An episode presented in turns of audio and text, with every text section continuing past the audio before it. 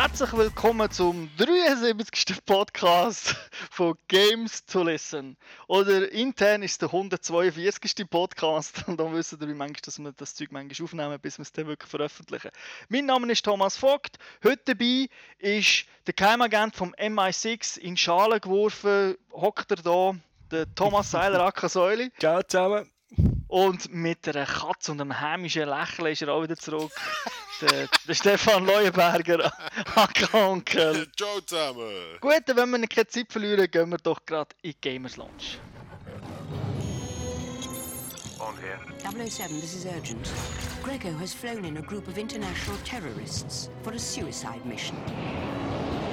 We fear the attack may be imminent.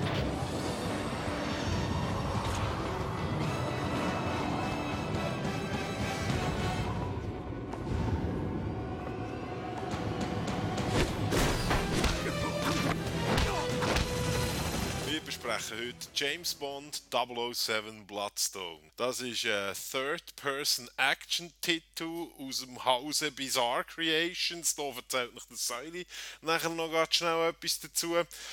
Published ist das Wort von Activision Blizzard. Auf dem PC, der Xbox 360, PlayStation 3 und dem DS rausgekommen. Und zwar am 4. November 2010. Also ist schon ein bisschen länger her. Aber eben, wenn man es 100 Mal muss probieren mit aufnehmen, geht es halt manchmal eine Weile. Ist für alle ab 16 freigegeben. Säuli, was gibt es zu den Developern zu sagen? Ja, eben, weil es so lange gebraucht hat zwischen Podcast und dann, wo das Spiel ist rausgekommen hat äh, Activision schon entschieden, Bizarre Creations brauchen wir nicht mehr und das Studio geschlossen. Das ist also das letzte Spiel, das von denen ist rausgekommen. Ich als Xboxler, also von der ersten Generation, kenne äh, zum Beispiel noch Project Gotham Racing, das von denen ist gemacht wurde. Geometry Wars kennt man, The Club und äh, Blar, wo als letzter Racer ist rausgekommen. Und äh, ja, ich frage mich jetzt sogar ein bisschen, wenn du die Story erzählt hast, Steff, Reisspielentwickler und Action-Shooter, passt das überhaupt zusammen? Also ich erzähle nichts über die Story, das macht der Tom nachher. Was ich noch schnell will sagen ist, dass das Spiel, wie ihr vielleicht wisst, nicht auf einer Verfilmung basiert, wie das sonst so üblich ist. Das hat natürlich den Entwickler sehr viel mehr Freiheiten gelassen, als das sonst üblich ist bei der Umsetzung von Ideen. Ob das gelungen ist, wird mich eben der Tom nachher erzählen. Was sie aber trotzdem geschafft haben, ist, äh, die Originalschauspieler und die Original-Synchronsprecher von diesen Schauspielern anzuhören. In der deutschen Version hört man also den Daniel Craig, wie man ihn würde hören, im Kino. Und Judy Dench und so weiter macht selbstverständlich auch mit. Eben. Ja, Tom, wie sieht es aus mit dem Spiel? Um was geht's? Es ist auch gut, dass das Spiel in einer Filmstory entsprungen ist, weil äh, der neueste James Bond ist ja ziemlich in die Zange gebohrt, wie auch der Podcast. Der ist schon mehrmals verschoben worden, die Firma ist ja dort auch pleite gegangen, MGM. Und so weiter und so fort. Die Story ist aber typisch James Bond, sprich, es ist sehr simpel. Die Russen sind dabei, die sind ja immer in einem James Bond-Film dabei und die Bösen. Die Chinesen sind natürlich dabei. Es gibt Leute, die wollen die Weltherrschaft an sich reissen. Und es gibt super Biowaffen, wo man die ganze Welt kann zerstören kann. Es gibt all das übliche moderne Zeug, wo halt zu einem James Bond-Film gehört, aber alles sehr simpel und doch irgendwie spaßig. Tönt nicht schlecht. Ein paar Key Facts am Anfang. Äh, du hast ja gesagt, für welche Konsole das rausgekommen ist, gespielt haben sie auf der PS3. Auf dem DS ist es ein, bisschen ein anderes Spiel. Also nicht, wer jetzt denkt, ah, ich hoffe es dann auf dem DS, weil das ist die billigste Version. Das ist anders, also von dem reden wir heute nicht. Das Spiel selber ist sehr inspiriert worden von Splinter Cell 5 Conviction, was es für die Xbox 360 und den PC gibt. Das zeigt sich mit der ganzen Stealth-Integration und mit dem Third-Person-Shooting, was es hat. Das ist also wirklich äh, fast eins zu eins übernommen. Auch etwas, was ich gerade erwähnen muss, Spiele ist sehr, sehr einfach, fast schon casual einfach, zumindest auf dem normalen Schwierigkeitsgrad. Wem das denn zu einfach ist, hat aber noch zwei weitere höhere Schwierigkeitsgrade zur Auswahl, die es ein bisschen schwer machen. Jetzt musst du für mich, der Splinter Cell 5 nicht kennt, das Gameplay noch ein bisschen genauer erklären. Das ist im Prinzip ist eben eine Mischung aus, aus Third-Person-Shooter, also wie man es von Gears of War kennt, und von so Schleich-Games, so taktische Games. Das heißt, man kann sich als James Bond im Cover-System äh, anschleichen. Also das Spiel ist schon so aufgelegt, beziehungsweise die Levels sind so aufgebaut, dass man eigentlich die ganze Zeit im Cover-System kann, kann sich bewegen Man kann von Cover zu Cover hüpfen, ohne dass man irgendwie äh, muss aus dem Cover rausgehen Und wenn dann eine Person irgendwie an der Wand liegt, wo man sich dann anschleicht, die kann man dann mit einem Tastendruck aus dem Gefecht setzen. Das hat dann relativ coole Animationen. Und wenn man das macht, kommt man sogenannte Focus Points über. Mit diesen Punkten kann man dann One-Shot-Kills machen. Das heißt, man muss dann gar nicht zielen, sondern nur noch die Person eigentlich markieren und abdrücken. Und von denen kann man einfach drei maximal am Stück. Also das ist etwas, wo man ein bisschen von Splinter Cell kennt, aber man kann sie nicht stacken. Also in Splinter Cell hat man ja wirklich die drei Figuren markieren und dann nur einen Knopf drücken und hat gerade alle drei ausgeschaltet. Da ist es jetzt so, dass man jedes Mal einzeln muss die Figur anwählen muss. Das ist so die größte Verwandtschaft zu dem Game. Braucht man Stealth in diesem Game oder ist es mehr so ein bisschen Mecha und die coolen Kills macht man halt im Stealth oder braucht man den Stealth-Modus? Nein, es ist nicht so, dass Missionen, dass man die muss im Stealth abschließen muss. Es vereinfacht es einfach ein bisschen, wenn man nicht sofort erkannt wird. Aber du kannst auch John Rambo spielen und einfach jeden probieren abzuballern. Das geht auch. Aber es ist natürlich ein bisschen einfacher, vor allem wenn man es kennt. Es ist auch noch lustig gemacht mit dem Indikator, dass wenn sie einem hören, hat man so einen Viertelkreis über über dem Kopf vom eigenen Spieler, wo dann ein Pfeil noch die Richtung zeigt, wo uns der Gegner gehört hat. Und wenn der weiß ist, dann ist er nur alarmiert und läuft hin und hey, was ist los? Ich habe etwas gehört. Und dann kann man ihn meistens sehr einfach ausschalten. Und wenn es geil ist, dann hast man entdeckt worden und es kann alle auf einem los. Aber auch dort muss ich sagen, sie verhalten sich eher dumm. Also sogar dann laufen es einem eigentlich nicht Fallen rein, dass man Takedowns machen kann. Man kann also wirklich wählen. Also ich habe einen guten Mix als Baller, meistens zwei, drei Takedowns und dann habe ich 30 Typen abballern. Ja, apropos Baller, wie sieht das aus mit den Waffen? Irgendetwas Cooles auf Lager. Natürlich die Walter PPK vom Bond selber. Und dann kann man weiter, eine weitere Waffe dabei haben, das ist das übliche AK-47 Geschmäus, MP5, MP7.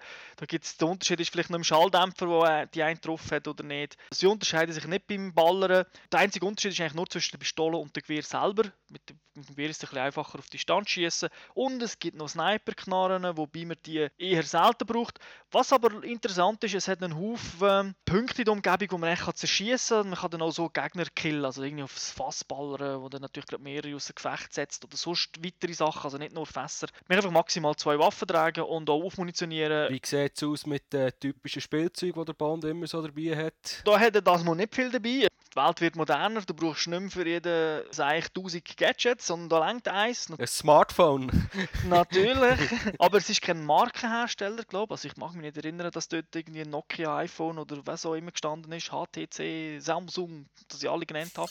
Das nicht heisst, ich mache Schleichwerbung. Mit dem Telefon kann er eigentlich alles machen. Er kann einen Modus schalten, wo er um die Decke kann schauen kann, wo er Gegner sieht, die sich irgendwo versteckt haben. Die haben dann sogar die Waffen über dem Kopf angezeichnet, ob jetzt dann ein Maschinengewehr hat oder eine Pistole. Sieht ein bisschen Matrix-Style geil aus, also das Bild ist eher grau. Und mit dem Telefon kann er noch mehr, er kann äh, Guitar Hero spielen, im weitesten Sinn. Also zur Erholung oder was, nachdem er einen umgelassen hat, ein bisschen chillen.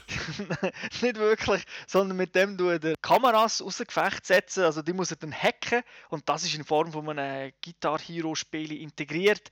Sprich, es werden Buttons angezeigt und dann gibt es so eine ja, so ein Pfeil, der eigentlich so sich im Kreis dreht. Und immer wenn der auf den Buttons ist, in dem Moment muss man drücken. Und dann tut sich der Button auch noch verändern, dann heisst drück mal die Taste oder die Taste und wird noch schneller.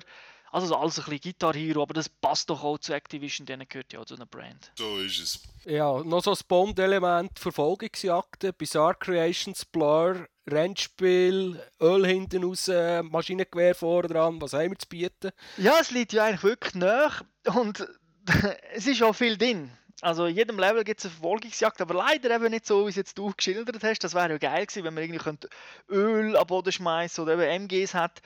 Das hat man nicht. Es ist sehr skriptet. Es sind eigentlich nur Verfolgungsjagden, man muss hinfahren und skriptet im Sinn von, man kann den Gegner nicht vor einem Punkt X überhaupt einholen bzw. abschießen. Also das wird vorgehen. Man muss einfach schauen, dass man auf der Strecke bleibt.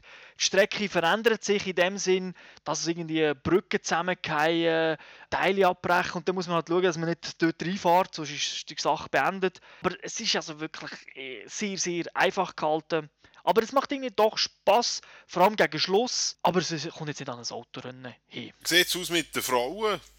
Bond Girls sind ein Muss. Ist das auch hier der Fall? Sieht man irgendetwas. Also, ich glaube jetzt nicht das, was du gerne willst sehen, das sieht man nicht. Ja, ich sieht man im Film auch nie. Im Spiel ist es so okay, dass man es nicht sieht, weil äh, es hat Frauen, aber generell sehen die Figuren sind, von weitem sehen die alle gut aus. Sie sind alle eingescannt worden, du kennst den Daniel Craig, du kennst die anderen Hauptfiguren. Wenn dann noch Aufnahmen sind, wenn wirklich nur das Gesicht eingeblendet ist, dann sieht man zwar schon die Lippen bewegen, aber es fehlen Gesichtszüge. Also es sieht einfach sehr flach aus, sehr einfach gehalten. Und darum ist das okay, dass man da auch nicht, nicht anders sieht, wo Spiele dann ab 18 machen würde. Das hat vermutlich ganz strange ausgesehen. Wäre auch, auch keine Augenweide gewesen, ja. Die Originalstimme haben glaube ich auch nicht so überzeugt, oder? Nein, das war eine verschenkte Chance. Gewesen. Die reden einfach ihre Sätze, aber die Sätze hat man dann zusammengeschnipselt. Also nicht die einzelnen Wörter, aber zumindest ganze Sätze, die dann halt irgendwie manchmal ein bisschen komisch tönt. Beim einen Satz ist er eher ein bisschen erschrocken und beim anderen dann wieder oh, so belanglos. Oh, hat es aber gerade irgendwie 50 Leute abknallt. Hätte man wirklich mehr daraus machen. Da merkt man halt, dass die Schauspieler wohl nicht gewusst haben, wie die Story weitergeht oder das, was sie da sagen, was, in welchem Zusammenhang dass das denn genau ist. Oh, das klingt eher schade.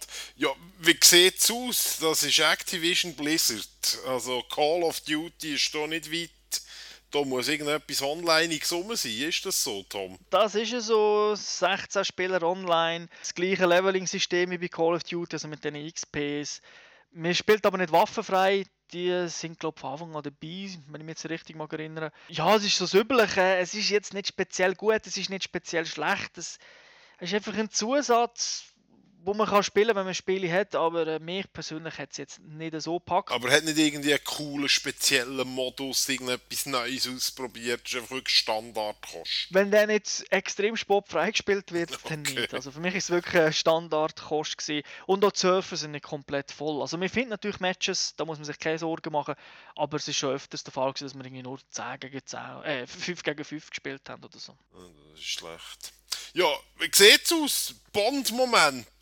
Ist dir ein kaltes Schauer der Rücken abgelaufen irgendwann während dem Spiel? Wie sieht es aus? Was empfiehlst du unseren Zuhörerinnen und Zuhörern? Also Bond-Moment hat es vielleicht nur einen gegeben, das ist der Anfang vom Spiel, das ist cool inszeniert, typisch Bond. Und dann coole Intro-Musik, typisch Bond, wirklich geil gemacht. Aber nachher ist es sehr äh, Hausmannskost, eben, es ist viel geklaut aus anderen Games. Das ist nicht schlecht implementiert. Es ist einfach nicht besser gemacht oder halt eben äh, immer ein, ein Mühe schlechter. Und es fehlen die eindrucksvollen Momente, wo man dann nachher kann sagen aha, ja, das stimmt, das hat mir sehr gefallen an diesem Bond-Spiel. Und eigentlich muss ich sagen, ich, ich mag mich gar nicht mehr so erinnern, was ich gezockt habe. Es ist wirklich auch schon länger her mittlerweile. Und das ist das, was das Spiel ein bisschen, ja, ein bisschen schadet. Es ist besser als das letzte Bond, wo von Treyarch gekommen ist, die, die Call of Duty Black Ops gemacht haben. Also ein Quantum Trost. Also ich gebe dem Spiel ein knappes 3,5 von 5. Wer es günstig sieht, soll es sich holen. Es macht wirklich auch Spaß.